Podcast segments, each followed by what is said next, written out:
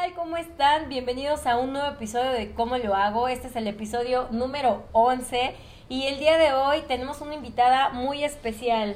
¿Cómo estás, Vané? Me da muchísimo gusto, como pueden ver, hoy nos acompaña una súper invitada, se trata de Brenda Olvera. Ella es politóloga y economista y vamos a platicar con ella pues sobre marketing político porque también tiene mucha experiencia en este rubro. ¿Cómo estás, Brenda? Muchas gracias, Vane, Pau, muchas gracias. Este, pues muy agradecida de estar acá con ustedes, muy contenta y pues sí, mucho que hablar de, del marketing político ahora. Pero pues vamos aterrizándonos, ¿no? Vamos a agarrar, este, e, es muy amplio este tema, así que ¿qué te parece si empezamos por un tema que a lo mejor a todos nos puede interesar, que vienen siendo este, porque ya vienen las campañas electorales, entonces también estos mensajes nos van a empezar a bombardear por todas partes, ya empezaron a bombardearnos por todas partes, entonces, ¿por qué no nos hablas un poquito de los colores? ¿Qué es lo que vamos a ver visualmente en todas estas campañas políticas que se avecinan?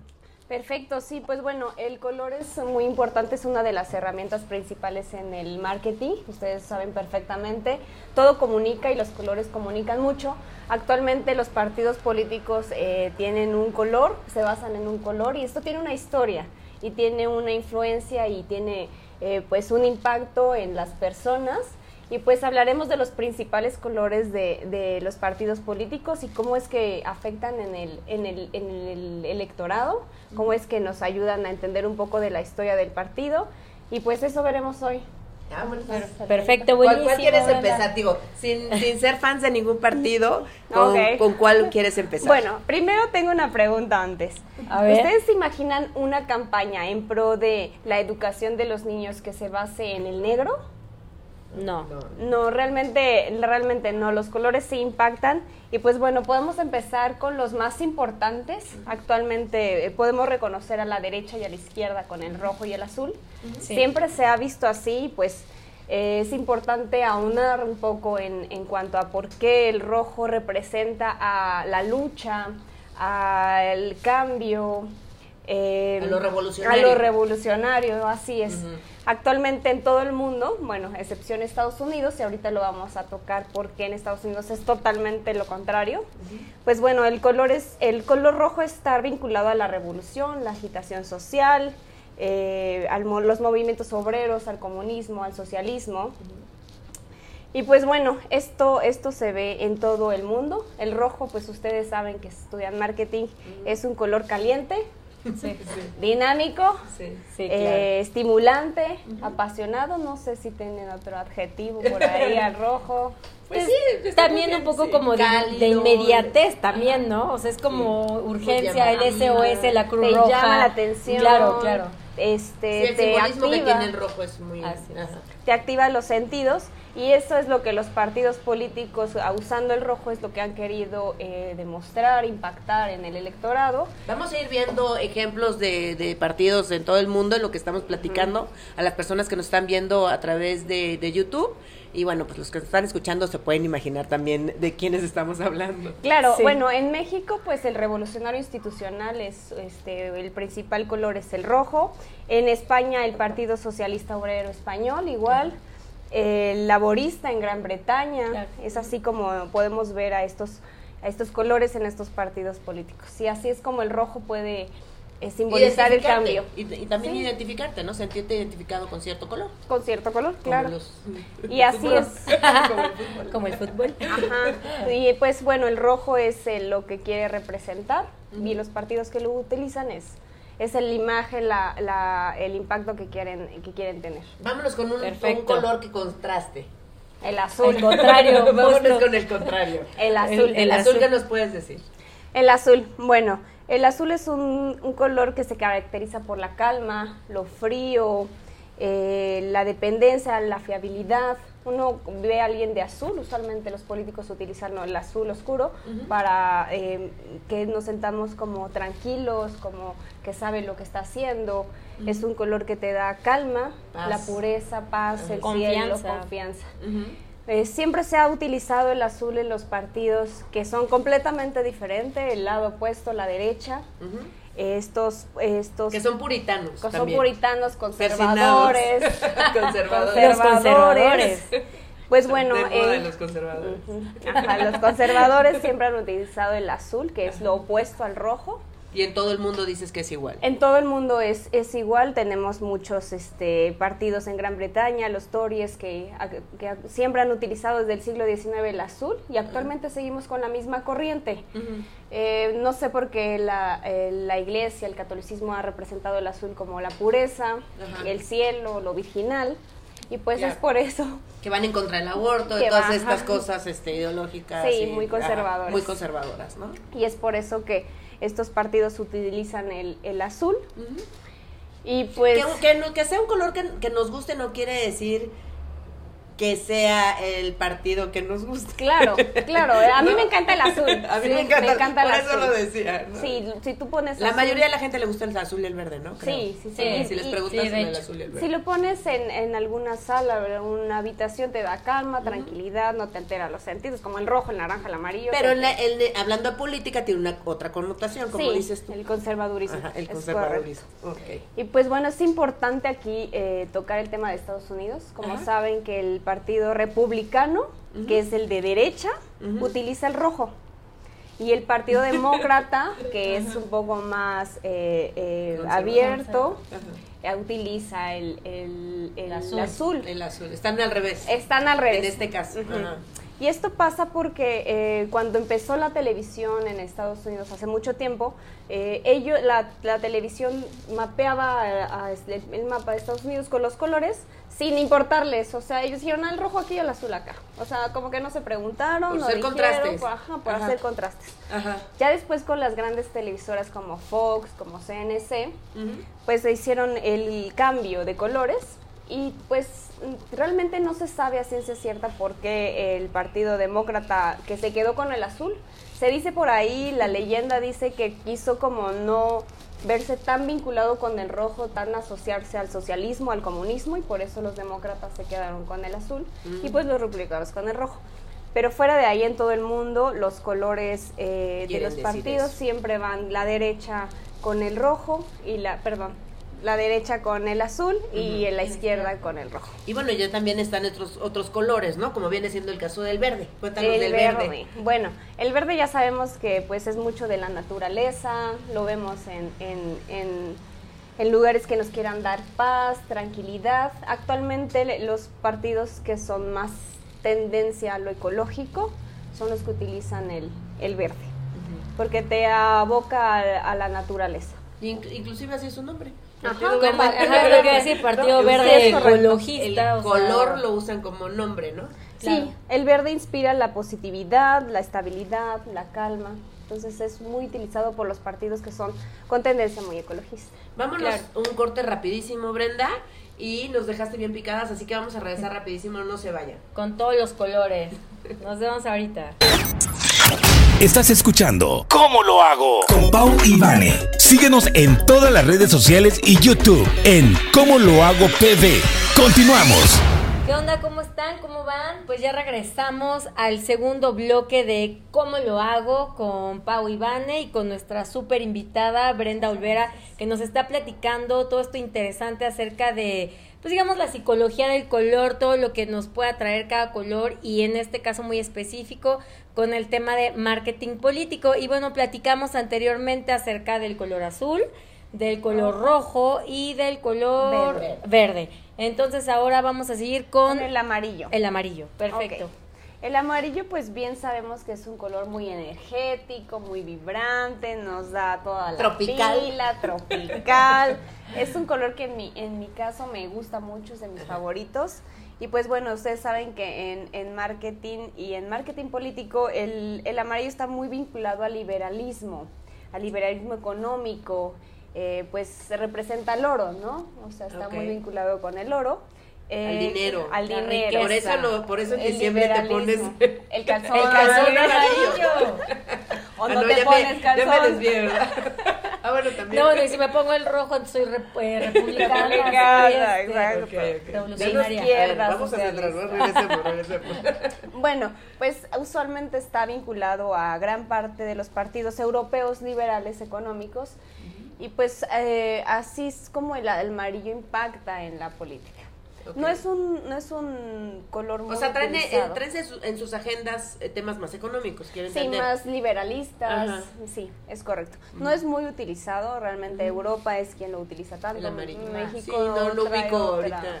Bueno, sí hay uno. El, Sí hay uno, pero está un poco desubicado, Sí, como que no, que no ya se está ha muriendo. muy bien sus ideales, Sí. no está muy bien ubicado, Ajá. pero en Europa sí así se utilizaba. Ok. El Muy amarillo. bien, Muy bien, muy bien. ¿Cuál más? Pasando al naranja, que es Ah, un color que está muy de mm, moda en México. ahorita. Ajá, sí, no es tan agobiante como el rojo, el naranja. Y el Sí, amarillo claro, también podría claro. llegar a cansar un poco, ¿no? Sí, sí, claro. Ajá.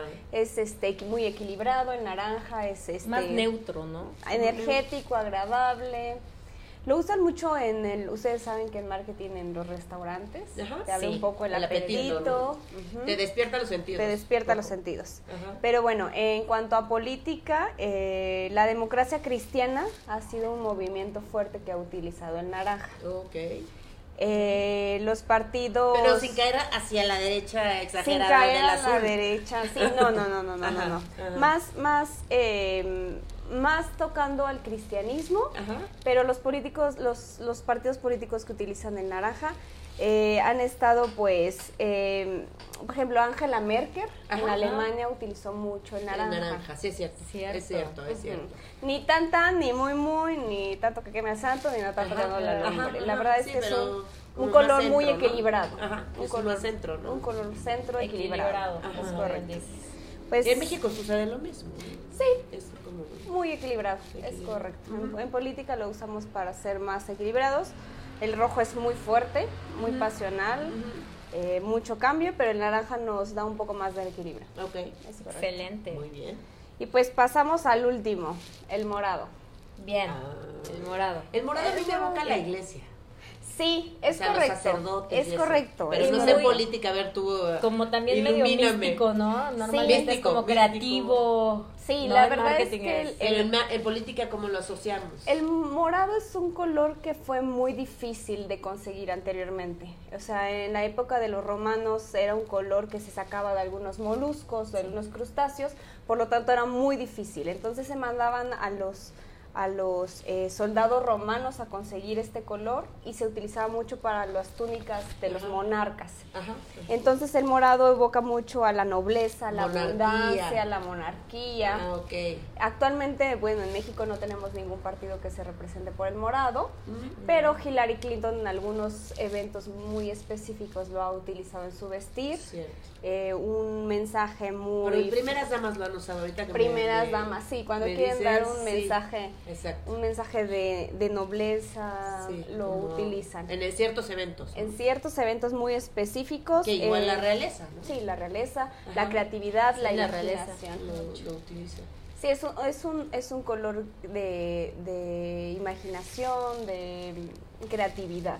Sí, totalmente. Aprovechando, digo, nos queda claro esta, esto, esta historia del color en los partidos políticos, se me hace súper interesante, pero aprovechando que estás aquí, ya te tenemos aquí sentadita, ¿cómo ves, cómo ves este, que vengan las campañas este, visualmente? ¿Por dónde crees que nos vayan a atacar a los, al Pues, electorado? Bueno, México es un país muy conservador, no han hecho tantos cambios tan drásticos, usualmente desde los 80s, 70s traemos... Vemos lo mismo. Vemos exactamente lo mismo, no hay ningún cambio, no vamos a ver ninguna novedad. Nada disruptivo. Nada disruptivo, nada que nos este pre- pre- nos propues- nos proponga algo diferente, algo novedoso. se van a ir a lo seguro, a lo, que ya conocen. Pues sí, el sí. camino seguro, ¿no?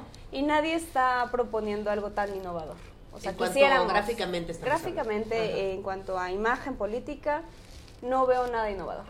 Es lastimoso porque quisiéramos ver un cambio Claro. o algo Es, diferente. lo- es lo que. Un lenguaje, ¿no? Igual Más- yo iba a comentar algo así, ¿no? O sea, o sea, me imagino que sí requiere de mucho trabajo, o sea, de pero de tiempo como atrás, ¿no? Como para preverlo y llegar a este cambio tan disruptivo en, en ámbitos de política. Y también ¿no? tener que respetar el color de tu partido, pues te encierra en ciertos, en cierta eh. Ideologías. Ajá, te encierra en- y en cierta este croma, ¿no? O sea, nada más puedes jugar con Ah, no, ciertos claro, colores. Por temas del branding. por y demás, branding, entonces pues Sí, es los difícil, ¿no? Los estatutos marcan muy claramente los colores, la, la graf- la- la imagen, Pero sí estaría interesante, me gustaría a mí ver algo diferente, ¿Por qué algo ponerte otro Claro, color que no sea el rojo, ¿no? O claro, el verde o el azul. o el- Claro, o que salieran nuevos partidos con nuevas propuestas, gente nueva, políticos nuevos, gente joven, pero pues yo no veo eso ahora. Bueno, pues a Pues bueno, pasa. esperemos a ver qué pasa próximamente. Partido político, ¿cómo lo hago? Ay, sobre todo político. No, bueno, pues, pues muchas gracias, Muchas Brenda. Qué No, interesante. Nos has iluminado bastante. Sí, es interesante. Ustedes que son expertas en marketing, pues saben un poco más. La política se utiliza, pero me gustaría ver más que la política estuviera jugando más con el marketing. Somos un poco Sí. muy cuadrados, un poco muy conservadores. No hemos explorado nuevas áreas, no nos hemos eh, dado a la tarea de explorar nuevos colores, nueva gente, gente más joven, nuevas ideas. Seguimos pues en un país un poco más conservador, Sí, muy sí. ochentero, muy Sí, noventero. ¿verdad? Nos quedamos estacionados ahí. Sí, sí, no, me veo muy noventeros, pero pues bueno, eso es lo que tenemos y pues los invito a, a que sigan participando, se informen y nos sigan en, en las redes sociales y nos Claro. sigan Estás como- De hecho, eh, bueno, eh, para que puedan seguir en Instagram a Brenda, ella está en eh, como Brenda, Brenda, guion bajo. guion bajo, Olvera, guion bajo P, P.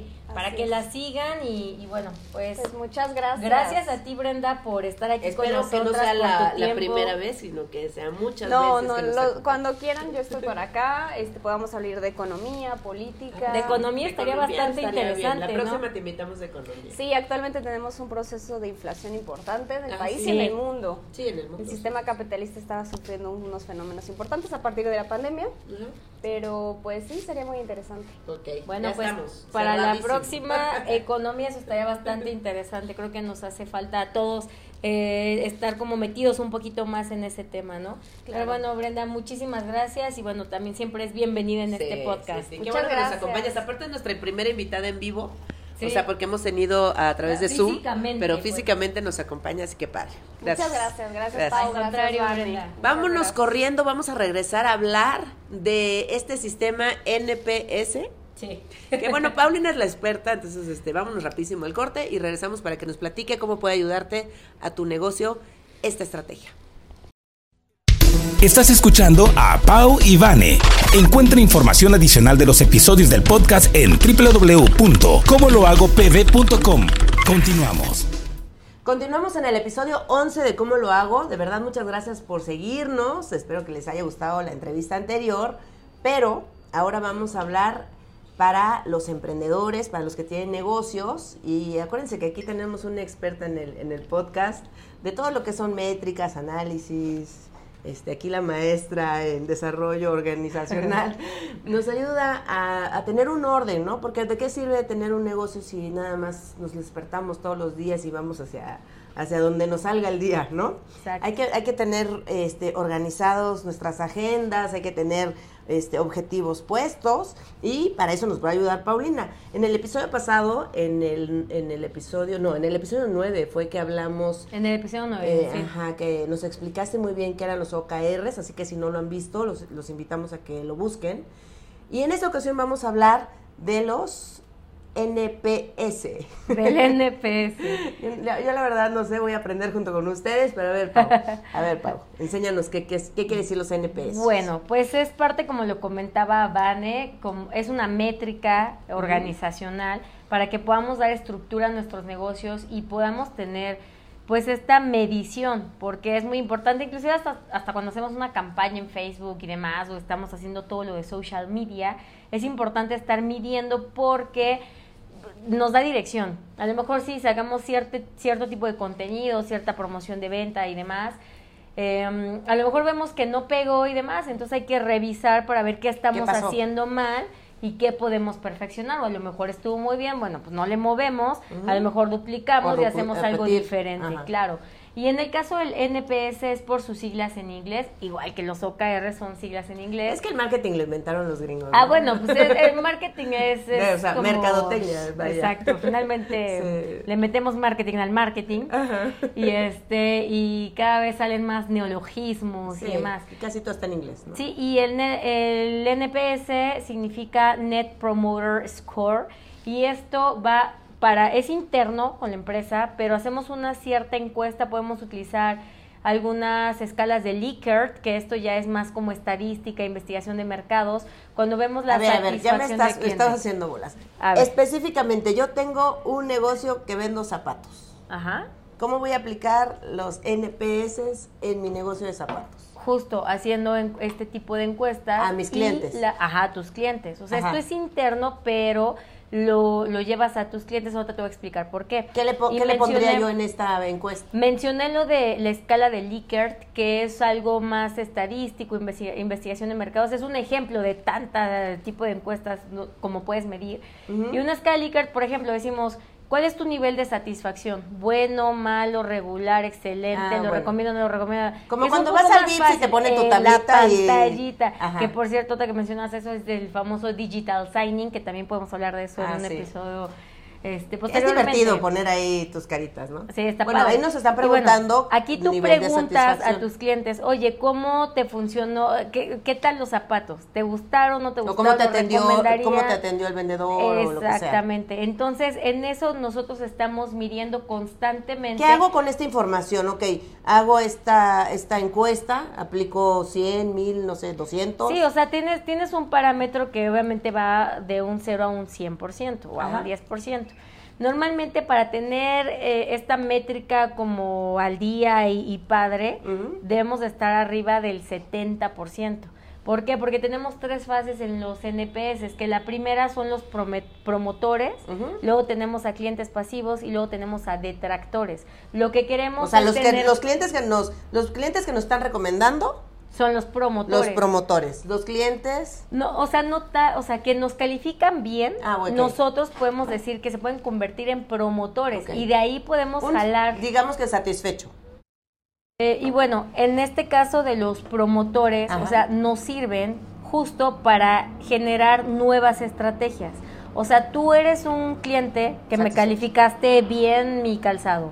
Entonces yo de ahí voy a hacer este filtro de, a ver, a- a- esto es muy importante, porque tenemos los clientes que nos están calificando bien, que tenemos un NPS, digamos, de 10, tenemos los pasivos y tenemos a los detractores. Entonces, en el caso de Vane, como nos calificó muy bien, entonces a ella la vamos a filtrar, la vamos a segmentar y vamos a buscarla a ella junto con otros más para que nos puedas ayudar como embajador de marca, para que podamos hacer a lo mejor una estrategia de referidos, de Mm. influencer, que tú pongas, o sea, obviamente todo con Sí, exacto. recompensas y demás. ya, ya, sí. A un cliente pasivo vamos a buscar esta, digamos, como Que se termine de convencer.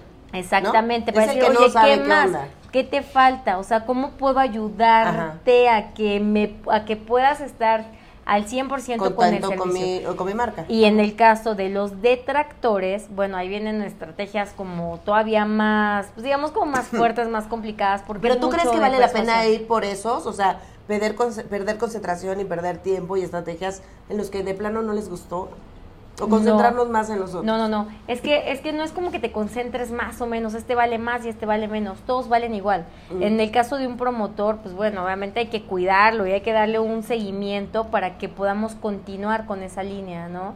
E inclusive hasta nos pueden ayudar a que nos den ideas, ¿no? De, bueno, ¿y tú qué, qué, qué- qué te harías? gustaría, no? Ajá, sí, Entonces sí. los hacemos parte de la estrategia. En sí. el caso de los detractores, por supuesto que también tienen el mismo Ah, peso. bueno, porque, también podemos saber qué estamos haciendo mal. Exactamente. O sea, bueno, a ti te, ah, ok, a lo mejor hubo un malentendido. Oye, es que yo entendí que esto y demás. A ver, no, no, no, no. Es que tú me dijiste ¿no? que, vamos a poner un ejemplo. Ahorita que tú dijiste lo de diabéticos, de diabéticos, de calzado. ¿De acaso? Sí me está poniendo atención.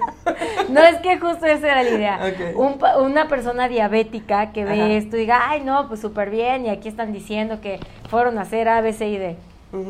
Y es una persona diabética que normalmente necesitan un calzado específico. Ah, ya entendí la conexión. ya, es, que, es que lo dije al Sí, revés. o sea. Una, una disculpa a todos, por favor.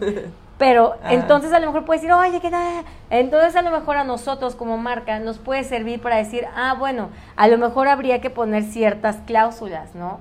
O a lo mejor sacar el O tema me da una idea de que a este, a este zapato lo único que le falta es tal cosita para poder servirlos a Es ellos. Correcto, entonces es por eso que tienen el mismo peso, la misma importancia. O sea, NPS es encuestar. Sí, es una encuestar, estrategia de es una- ajá, para, exactamente. para conocer más a tu, a tu cliente. Primero, y ahora únicamente les voy a decir como un resumen. O sea, el paso número uno es tener quiénes son nuestros eh, promotores, nuestros pasivos y nuestros detractores. Una vez que ya los Los tenemos- clasificamos. Vamos a meter la lupa en cada uno de ellos y vamos a decir, ah, bueno, vamos a dialogar con ellos, vamos a hacer una nueva estrategia, vamos a empezar a buscar este, digamos, este cierto ritmo. Ajá. Y el paso número tres ya viene el tema de fidelización, ¿no? O sea, vamos a fidelizar a este cliente, a lo mejor podemos sacar estrategias de no sé, o sea, Las- te voy las a dar de- tarjetitas, Ajá, ¿no? De tantos compras, ¿verdad? De los- Exactamente. los cafés. Entonces, pues prácticamente es, es esto, el NPS, y también lo podemos ocupar para nuestros internos, con nuestros empleados, porque finalmente nuestros colaboradores Ah. son parte fundamental. Encuestar a nuestros vendedores. Eso también, por eso áreas, también es una así. estrategia que, que yo hago actualmente con una de las, de las marcas con las que trabajo Ajá. y también ellos nos, nos encuestan a nosotros, que ahí le llamamos el ENPS, que ya es como interno, o sea, y decimos, bueno, Vane, ¿y tú qué tanto recomendarías trabajar en cómo lo hago? ¿No? ¿Qué tanto Por favor. Chulada, Chulada. chulada. y este, y bueno, también para saber cómo está nuestro clima organizacional y demás. A ver cómo Pero nos llevamos, Paulina y yo. Se nota la vibra. Se nota, se nota. No, Y está muy bien, está muy bien esas ideas, me gustan, espero que la gente les entienda y los apliquen en sus negocios, aunque sea un negocio muy chiquito, Claro. Tienen, tienen su, su, su cantidad de, de usuarios, ¿no? Y el chiste es, bueno, aprender todas estas técnicas para profesionalizar nuestros, Claro. nuestro trabajo y no nada más salir a vender y abrir las- los negocios. a- hay muchísima gente que tiene negocios por Instagram y yo creo que lo que estamos haciendo este esfuerzo por tener este podcast es para ayudarlos a dar ese paso y a que sean diferentes a los demás, ¿no? Y eso es lo que te va a hacer más exitoso que el otro. Así que los invitamos a que sigan todos los episodios de cómo lo hago. Eh, Que nos sigan en redes sociales, por supuesto, como lo hago PB de Paulina y Vanessa. y estamos en todas partes. Nuestro Amazon website. Music, Spotify, eh, Apple Apple Podcast y en YouTube. Y bueno, en todas las redes sociales, en TikTok, en Instagram, en Facebook, en Twitter, en lo que exista, ahí estamos. Todos, Nos vemos el andamos. próximo episodio. Igual pueden visitar nuestro sitio web, Ah, eh, sí. eh, eh, ¿cómo lo, Cómo lo hago pb.com. y ahí de hecho van a encontrar nuestras redes sociales y demás por si no encuentran cómo llegar. Y desde también ahí viene todo lo que nosotras hacemos, así que entren a Gracias por sintonizarnos, nos vemos para la siguiente. Bye. ¿Cómo lo hago? ¿Cómo lo hago? Te esperamos la próxima semana con Pau y Vane. Si te gustó este episodio, suscríbete, regálanos un like y comparte. Esta es una producción de PM Marketing y Lancan Media.